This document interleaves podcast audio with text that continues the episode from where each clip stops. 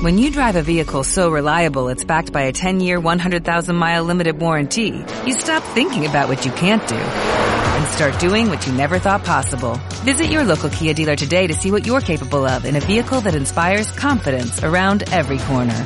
Kia, movement that inspires. Call 800-3334-KIA for details. Always drive safely. Limited inventory available. Warranties include 10-year 100,000-mile powertrain and 5-year 60,000-mile basic. Warranties are limited. See retailer for details. Amigas, oyentas, escuchariada en general, soy Barbie Japuta. Bienvenidas al podcast sobre el único feminismo sensato que existe, el radical.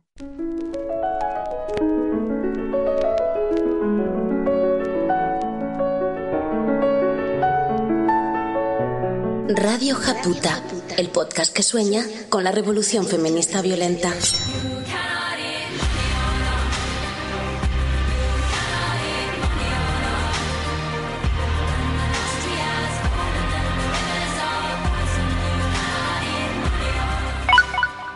Hola, ¿qué tal? Te dejo este mensajito para comentarte una sugerencia. Si habías considerado en la introducción histórica vamos, de, figuras feministas en incluir eh, figuras españolas. Tenemos la suerte de contar con gente increíble. Eh, Celia Morós, Ana de Miguel, Amelia Barcárcel. Y además, quiero decir, son recientes y son españolas. Dios me libre de los nacionalismos y de decir que España a lo mejor para nada.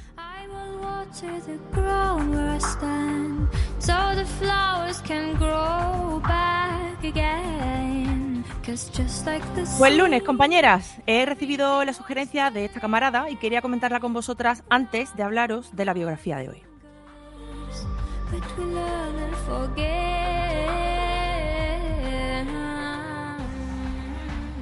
La segunda ola feminista, la de las feministas radicales, eh, surge en puntos concretos del planeta, mayormente eh, eh, Estados Unidos. Aunque también hemos hablado de figuras relevantes en otros países, es cierto que Estados Unidos es el mayor foco. Porque mientras la segunda ola disparaba sabiduría, en España las mujeres vivían bajo el manto católico, fascista y censurador de la dictadura franquista. Y esta sabiduría no les llegaba. Otras sociedades pudieron acceder a todo el contenido que el feminismo radical generó. La nuestra no.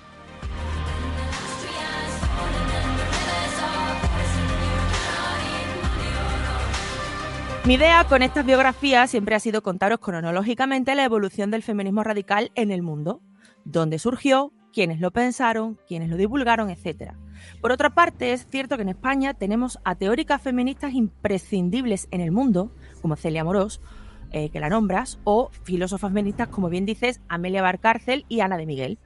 Y bueno, como hemos hablado bastante para tener una noción bastante decente sobre el comienzo y desarrollo de la segunda ola, podemos dar un salto a la historia del feminismo español desde sus inicios.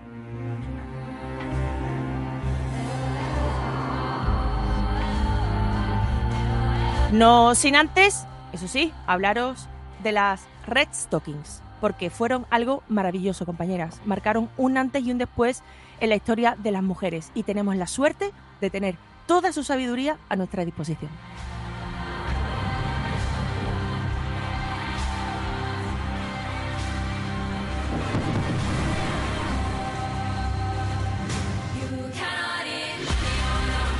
Las Red Stockings fueron un grupo feminista radical fundado en Nueva York en 1969 por la vanguardia del feminismo de la segunda ola. Vanguardia de quienes ya os hemos hablado, entre, por ejemplo, feministas como Shirley Firestone.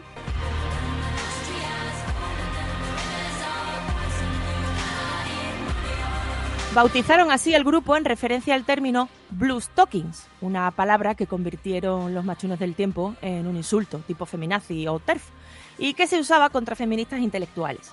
Las jefas cambiaron el blue, azul, por el red, roja, para apropiarse del insulto y a la vez dejar clara su ideología revolucionaria de izquierdas.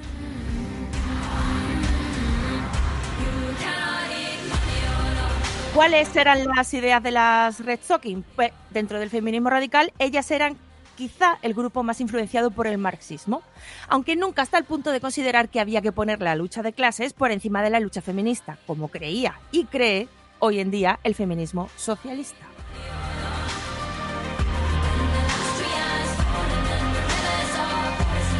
También se distinguieron, por ejemplo, por defender lo que se llamó la línea pro-mujer.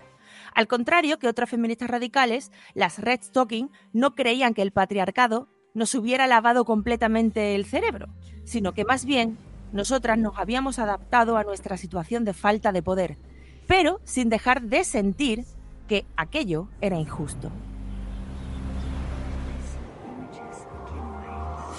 Este aspecto es importante porque podemos relacionarlo con la que fue su principal línea de acción, promover la toma de conciencia feminista. El date cuenta, amiga, nuestro. Tomar esa sensación de injusticia y hacerla crecer hasta convertirse en conciencia plena de qué es ser mujer y cuál es nuestra situación real en el sistema patriarcal.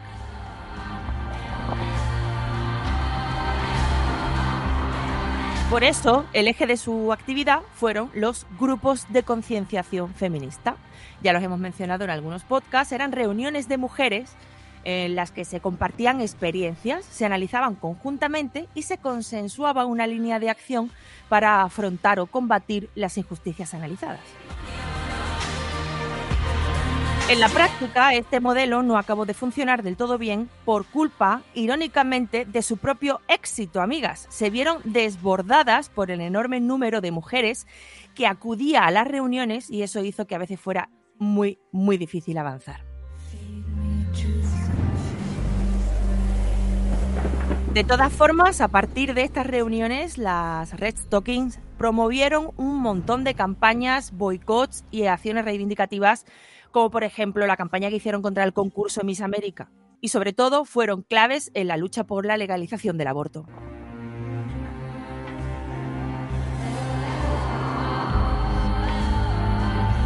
Las Red Talking consiguieron que en el debate público dejasen de oírse siempre las mismas voces de supuestos expertos en temas que nos concernían únicamente a nosotras y consiguieron que la ciudadanía estadounidense escuchase hablar sobre el aborto a las verdaderas expertas, es decir, las mujeres que habían tenido que abortar ilegalmente.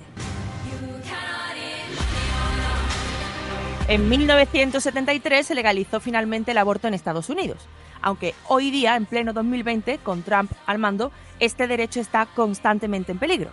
Bueno, en realidad, todos los derechos de las mujeres están siempre en riesgo, incluido en España, por supuesto. Nunca hay que darlos por hecho, porque tenemos la historia para contarnos cómo mil veces hemos sido nosotras las que hemos perdido avances mm, con cualquier excusa o crisis conveniente.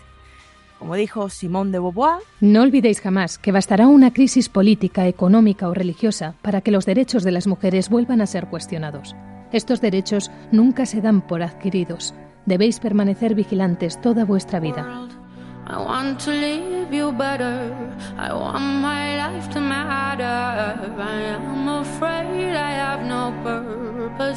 En las reuniones de las Red Stocking salieron además muchos debates y reflexiones sobre los temas más diversos, como la sexualidad o el trabajo doméstico, que dieron lugar a multitud de artículos y contenido feminista radical. También se produjeron panfletos y manifiesto a gascoporro. El más famoso, sin duda, fue el manifiesto Red Stocking de 1969, donde dejan claro su finalidad y su posición.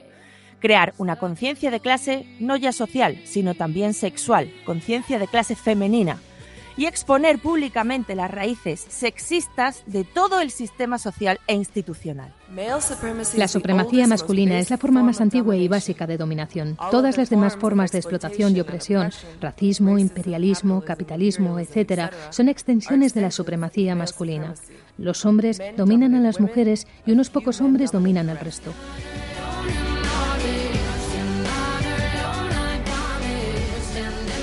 ¿Qué pasó con las Red Stockings? El grupo original eh, duró muy poco tiempo. No tardaron en aparecer discrepancias entre las principales integrantes y hubo escisiones. Se crearon otros grupos, etc. Después hubo alguna que otra refundación y eh, actualmente siguen celebrando reuniones amadrinadas por veteranas del grupo. Y han participado de forma muy activa en campañas como por ejemplo la que logró el libre acceso a la píldora del día después en los Estados Unidos hace apenas unos años. Os dejaré en radiojaputa.com algunos enlaces interesantes, como por ejemplo el de redstockings.org, donde podemos empaparnos de su historia, porque la influencia de este grupo fue mucho, mucho más allá de Nueva York.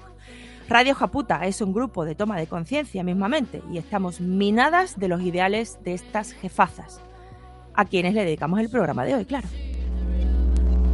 Mira, por primera vez me atrevo a enviarte un audio. Estoy indignada. Estoy un poco cabreada, de verdad lo digo. He pillado al perro, me he ido a pasear y he pensado, en vez de estar diciéndoselo yo sola, por primera vez me he sentido como acompañada en este cabreo. Porque es que no son cosas que os pasan a vosotras, es que yo me siento identificada, me siento parte de... Sentía que tenía, no sé si cientos de mujeres a mi lado. Muchas veces me salva, me da libertad. Y amo una perdida como la de antes. O mándame un WhatsApp, aunque es menos elegante, pero contáctame. Y vamos a ver si conspiran un poco. Que Comenzamos esta semana con una compañera que reflexiona sobre el espécimen Izquierdus machus de pelaje común, vulgarmente conocido como machiprogre. Estos de en la calle son el Che, pero en la casa Pinochet, que a mi entender son mucho peores que los machistas reconocidos, porque a estos no les haces ni caso, ¿sabes? Cuando hablan. Pero a los machiprogres sí, están ahí infiltrados entre nosotras. A ver, Eva, Eva, para un momento todo, rebobina esa frase maravillosa del principio. Estos de en la calle son el Che, pero en la casa Pinochet. Casa Guerrero. Aquí tenéis lo mejor para que compréis. Compañera, con tu permiso, vamos a poner esta frase de auténtica ídola de masas cada vez que hablemos de machiprogres. No sé de quién es la frase, si tuya o de otra genia, pero le vamos a dar bombo como si el mundo se fuera a acabar. Vamos a seguir escuchándote. Así que te cuento un poquito mi caso, ¿vale? Yo conocí a mi pareja hace unos 12 años, educador social, con su máster de perspectiva de género, implicado en movimientos sociales. Así que al principio me rechinaron algunas cosillas, pero bueno, tiramos para adelante. Decidí venirme a vivir a Noruega y bueno, él se vino después y formamos una familia. Bien, pues con la paternidad el machirulo se desató, se desató. Y fíjate tú que no tengo tiempo para mí, para mis cosas, victimismo, no asumir la carga mental. Y lo peor de todo es que como buen machiprogre, de cara a la galería, se preocupaba de mostrarse perfecto. Aquí tenéis lo mejor para que compréis. Que Llevo tiempo diciéndole que debería escuchar los podcasts de Radio Japuta y no sabes lo que me contestó. Prepárate que viene curva. Vamos, dispara, pero me lo, espero.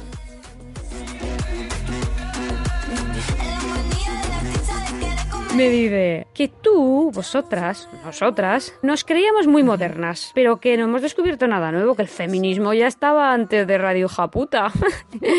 que él ya sabe mucho de eso, porque él ya se interesó por ese tema hace muchos años, ¿eh? ¿Eh? ¿Cómo te quedas? ¿Cómo te quedas? Un machiprogre dando clases de feminismo, ¿eh? Lo nunca visto. Pues espera, que encima la remata diciendo, cariño, vale ya con este tema. A mí me gustaría que fueras más activista en la calle, pero en casa yo no quiero activismos.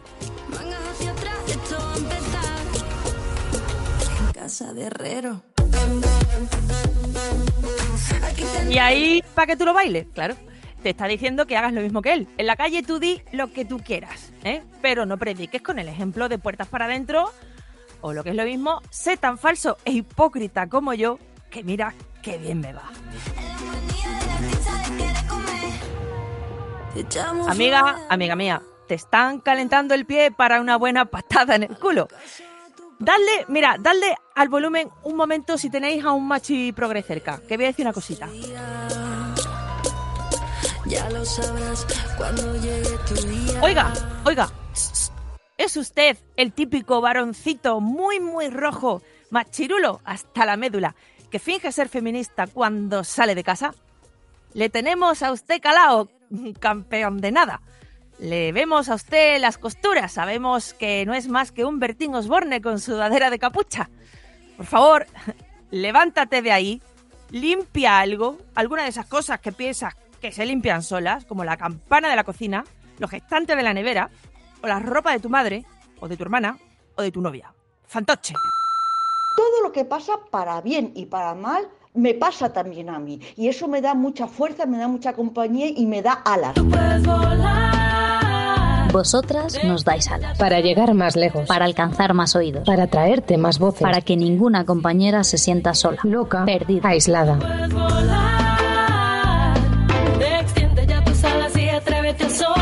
Entra en radiojaputa.com Y matrocina Financia. Radio Japuta. Sin vosotras, nada. Dalo por hecho, a ser felices solas, a mirarnos al espejo con determinación, a dedicarnos tiempo a cuidarnos y cuidar a las de al lado, a compartir el trabajo no asalariado. Nunca nos ayudaron a expresar emociones, pero sí a reprimirlas. y a Hola, acabo de escuchar tu último programa en el que se habla del divorcio de los padres. Bueno, quería compartir esto por si le ayuda a alguien, como me ayudaron a mí en su momento. Yo me fui de casa de mi madre con 18 años. A día de hoy tengo una madre y un hermano que son unos maltratadores psicológicos importantes. Y bueno, cuando me fui dependía mucho de ir a su casa porque estaba en un piso estudiante y la mayoría de mis cosas estaban todavía en su casa y empecé a desarrollar un problema con la bebida. Me emborrachaba muchísimo antes de tener que ir a verla, hasta el punto que una noche un amigo me tuvo que llevar hasta la cama porque no podía ni abrir la puerta. El caso es que empecé a tener arcadas y no me levantaba. Si se llega a ir antes, probablemente me hubiese quedado ahí y después de estar sujetándome toda la noche, de limpiarlo todo, me dejó escrita una carta que me encontré al día siguiente diciéndome, si te hace daño, no lo hagas. Han pasado como unos 13 años que me independicé y la gente me sigue diciendo, pero es tu madre. Y cuando todo me falla, me leo esa carta que todavía la tengo. No nos enseñaron a disfrutar relaciones, pero sí a reprimir nuestras acciones. Si alguien escucha esto y lo necesita, sabes que, que te hayan traído al mundo es motivo de agradecimiento, pero no tienes que pagar con tu vida, que te hayan dado la vida. No les debes nada, o por lo menos no les debes tu vida. Y gestos intimidantes nos enseñaron a cambiarnos de acera, a rodear mil cuadras para llegar enteras. No nos enseñaron Pues compañera, más claro, agua. Y en mi opinión, no hay que agradecer a nadie que te traiga al mundo si sus planes para ti son maltratarte y además dejar que otros te maltraten. bidireccionales, relaciones horizontales. Gracias por ser tan generosa, compi, por compartir con el resto tu experiencia solo por si a alguien pudiera servirle tu aprendizaje. Eres grande, prima.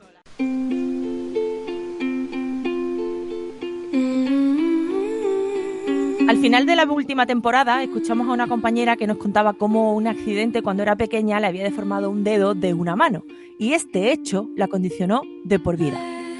Con suerte nos está escuchando porque la siguiente oyenta tiene una pregunta para ella, aunque en realidad muchas podemos ayudarla con su consulta. Vamos a escucharla.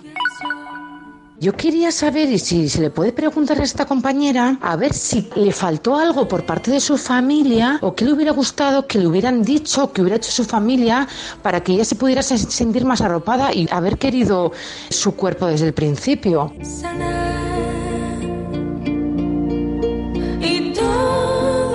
Yo es que tengo una niña que ahora mismo tiene 5 años y a los dos días de nacer le tuvieron que hacer una intervención en el corazón y claro, tiene una cicatriz en todo el pecho pues como de unos 20 centímetros. Y claro, yo este tema yo decía, por favor que no rechace su cicatriz porque claro, es que se le va a ver todo el rato. Y me daba como angustia pensar que fuera así. Para mí yo la veo y, y para mí es la vida porque si no le hubieran hecho esa intervención se hubiera muerto. Entonces claro, yo al principio no sabía si tratarlo con naturalidad o que la ponga en valor. Y esta cicatriz es por todo lo que mm, de pequeña luchaste para que mm, pudieras estar hoy con nosotros y que la quisiera, ¿no? Que te hace especial y fíjate todo lo que nos unió. De su mm, operación hablamos mucho, pero tengo la duda de si alguien que ha pasado por esto, como esta compañera que cuenta su historia, hubiera necesitado algo de su familia que le hubieran dicho.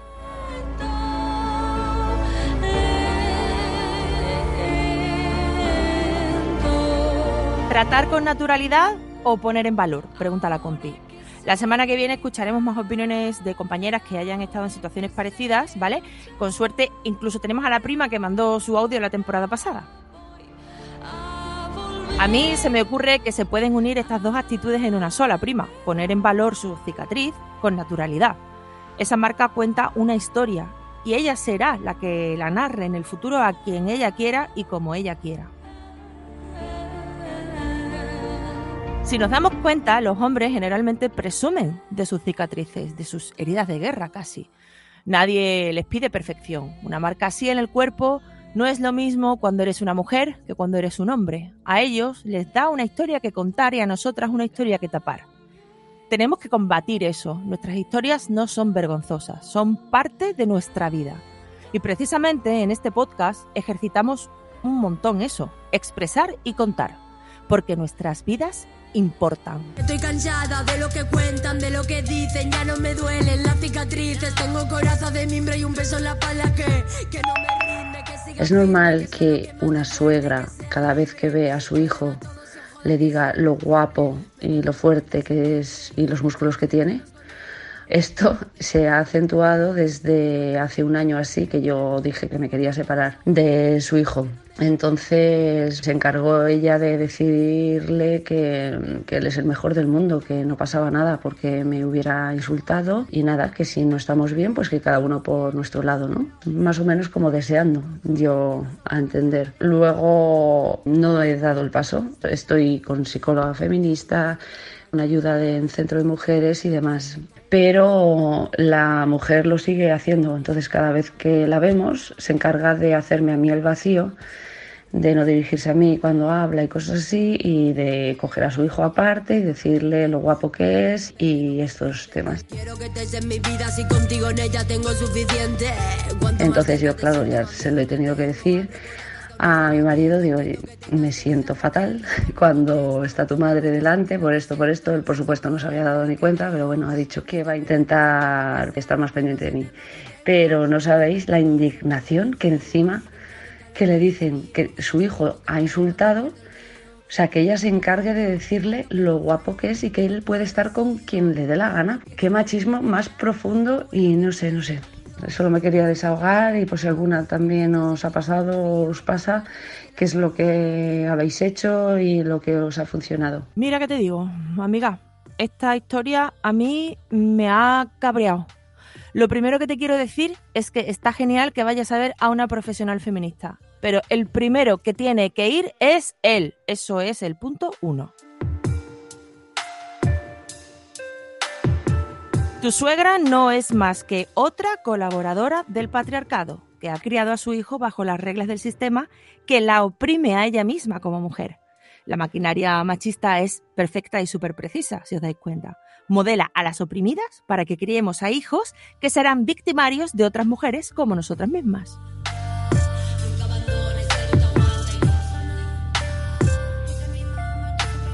¿Te agobia la parte de tu suegra? Pues le puedes recomendar el podcast, se me ocurre. Y sobre todo te diría que intentes verla desde arriba. ¿Con superioridad moral? Por supuesto, no pasa nada. Moralmente le sacas dos cabezas, ¿verdad? Pues desde esa altura puedes verla ir y venir. Y que te la pases por el arco del triunfo hasta que tome conciencia de lo que hace, de qué significa ser hombre y qué significa ser mujer. Pero sobre todo, compi, cuídate. No de ella, sino de tu pareja, que es con quien convives y quien comparte contigo la vida. A ella, como toda respuesta, le daría un link a contenido feminista. ¿Que su hijo es el más guapo? Mira, suegra, este artículo de Ana de Miguel. ¿Que su hijo puede estar con quien quiera? Toma, suegra, escucha este podcast. Y como solución total, siempre recomendada en radiojaputa.com, patada en el culo y no vuelvas a ver nunca más a esta persona.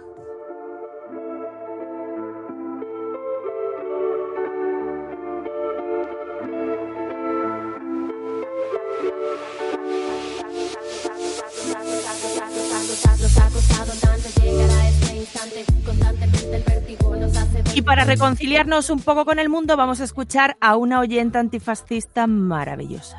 Y el viento suele jugar a desestabilizarnos porque vamos aprendiendo que la turbulencia es parte del camino, que la conciencia no teme al vacío. Soy una yaya de 75 años que voy a cumplir en agosto. ¿eh? Entonces, por favor, ya que nosotros no pudimos defender los derechos de la mujer y sobre todo todos los ataques de esta gentuza que es mala, es que son malos, porque hay ideologías que efectivamente cada uno es muy libre de, de tener su ideología, pero es que esta gente es mala. Así que muchísimo ánimo, muchísima suerte y un abrazo muy fuerte.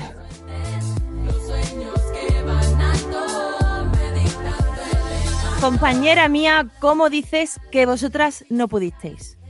Anda que íbamos a estar esta generación dando tanta caña si no fuera por vosotras, por allanarnos en realidad el terreno. Luchamos contra Vox en particular y contra el fascismo en general con vuestras herramientas y con el poder y con las ganas que muchas de vosotras nos habéis inculcado. Así que te mando un abrazo fuerte, fuerte.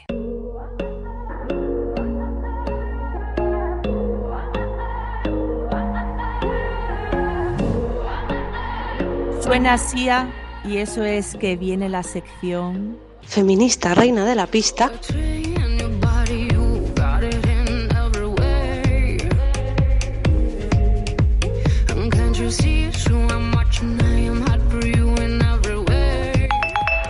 Hola Barbie. Hace dos años yo compré un terreno y decidí irme a vivir a una jaima. Mi novio eh, vino conmigo y desde entonces no he dejado de escuchar comentarios tipo, hombre, campeón, te lo has currado, ¿eh? No veas la casa que te ha hecho construir. Y todo eso lo he construido yo.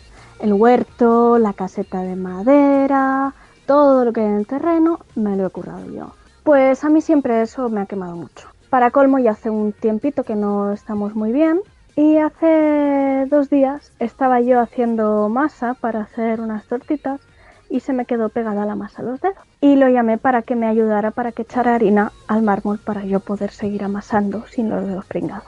Y yo tenía puesto tu programa. Después de esto, se pasó todo el día de morro, todo el día con los brazos cruzados, hasta que le insistí y le insistí y me confesó a muy malas y encima que viene a ayudarme que tiene que escuchar este programa de mierda. ¿Perdona? ¿Perdona? Mira, Vamos a hacer una cuña ya con vuestras frases contándonos que a vuestro novio no le gusta que escuchéis Radio Japuta. Elena, apúntate eso, cuña de novios ofendiditos, por favor. Marchando una cuña dedicada a los ofendiditos. Seguimos escuchando a la compi.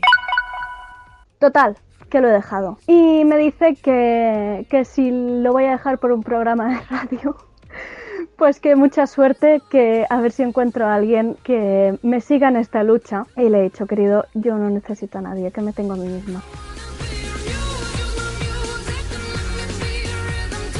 Bueno, muchas gracias por este programa. Gracias por ser el detonante. Eres una destroza hogares, desde luego. Gracias por todo, Barbie. Por estos momentos me siento acompañada y siento que no estoy sola.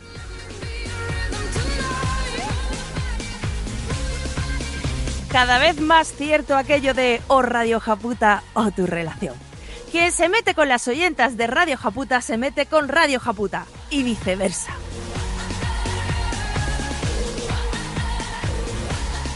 Telita, telita con los macho aliados. Estos de en la calle son el Che, pero en la casa Pinochet. Amiga, enhorabuena por haberte extirpado este grano del culo Disfruta de tu obra, de tu masa, de tus tortitas, de tu jaima y de tu terreno.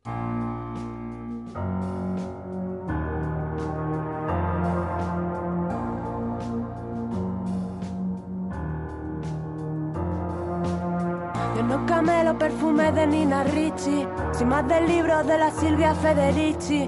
Será mejor que traten mejor esas bichis, no sea que de repente me escuchen y se compinchen. Os lo tengo dicho. Estuvimos unos días en la playa con mis hijas y bueno, nosotras vivimos en la montaña, estamos un poco así tranquilas y poquita gente y de golpe pues fue aglomeración de gente pasando en las calles, muchas tiendas, la playa, tal, ¿no? Entonces viendo por la calle, mi hija de 8 años me dice, mamá, ¿por qué la gente me guiña el ojo? ¿Qué? Dice, sí, estos días pues la gente me guiña el ojo. Le digo, a ver, ¿será porque quieren llamar tu atención, no les gustas, no sé, pero a ver, te guiña el ojo mujeres, hombres y mujeres, solo hombres. Y me dice, no, no, solo hombres.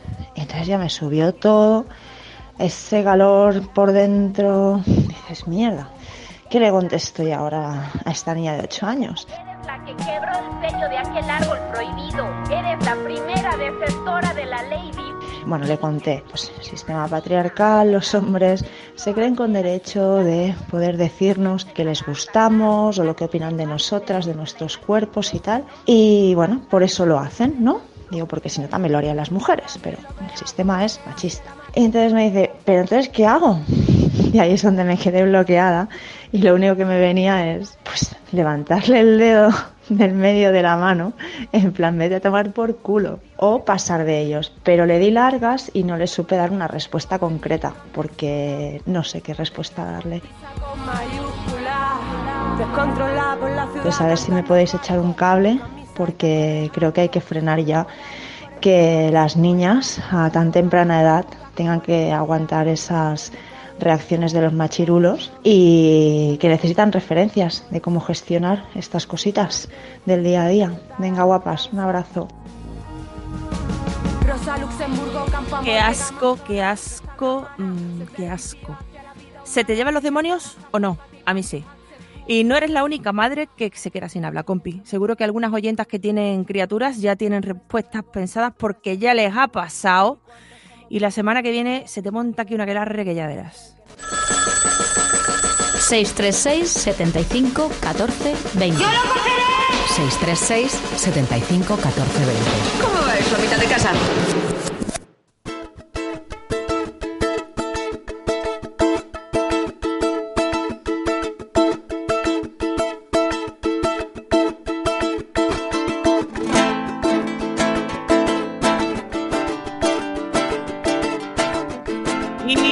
Vamos a ir recogiendo el petate. No olvidéis que en radiojaputa.com tenéis todos los podcasts con un buscador de temáticas por si este os ha sabido a poco.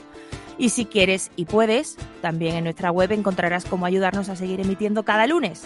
Desde hoy al infinito y más allá para escuchar a compañeras como esta. Tomando una caña con un conocido del pueblo, de repente empieza a soltarme esta clase de lindezas. La situación de las mujeres no es tan mala como la pintáis. A mi novia, por ejemplo, no la han intentado violar nunca. Los hombres y cualquier persona tienen todo el derecho del mundo de intentar seducirte. Si tú te sientes incómoda, es tu problema. Vamos a ver, ¿pero a ti te han violado alguna vez? Si el que tratase de seducirte fuera un muchacho joven y atractivo, ¿a que ya no te sentirías igual de incómoda? Si los hombres no podemos entender el miedo que sentís las mujeres, entonces las mujeres que no habéis sido violadas tampoco podéis entender el miedo de las que sí lo han sido.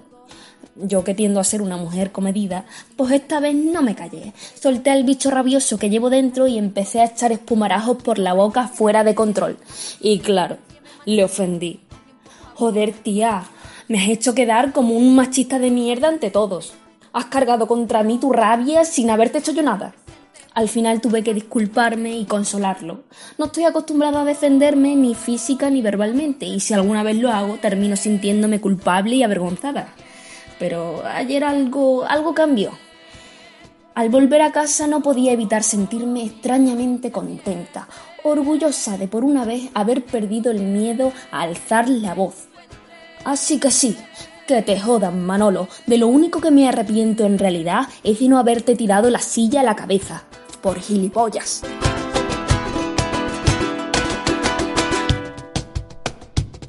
Para más temporadas juntas, matrocínanos. Hazte madrina de Radio Japuta. Porque con vosotras todo y sin vosotras. Busco a alguien certifique mis respuestas. ¿Acaso es cierto estar despierta? Alerta sobre un mantel gigantesco, siendo presa del grotesco. Abro mi boca y reconozco. Dice a dónde pertenezco. Falsas bebidas y frutos viejos. ¿Acaso es este mi alojamiento? Un concurso de silbatos salivando el idioma del reconocimiento. ¿Acaso acá donde nació mi cuerpo?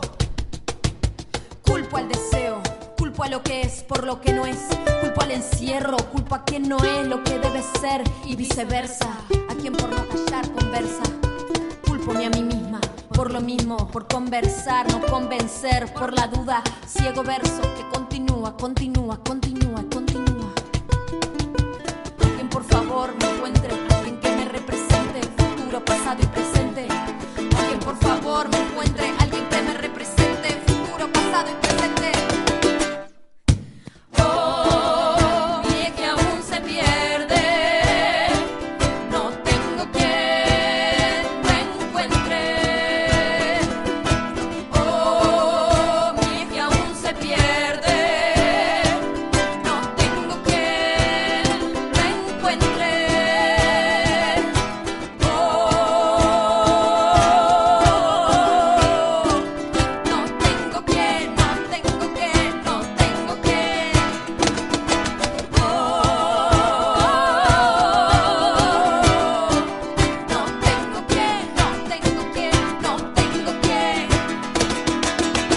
Radio Japuta, con el buen hacer de carne cruda. Sin vosotras, nada.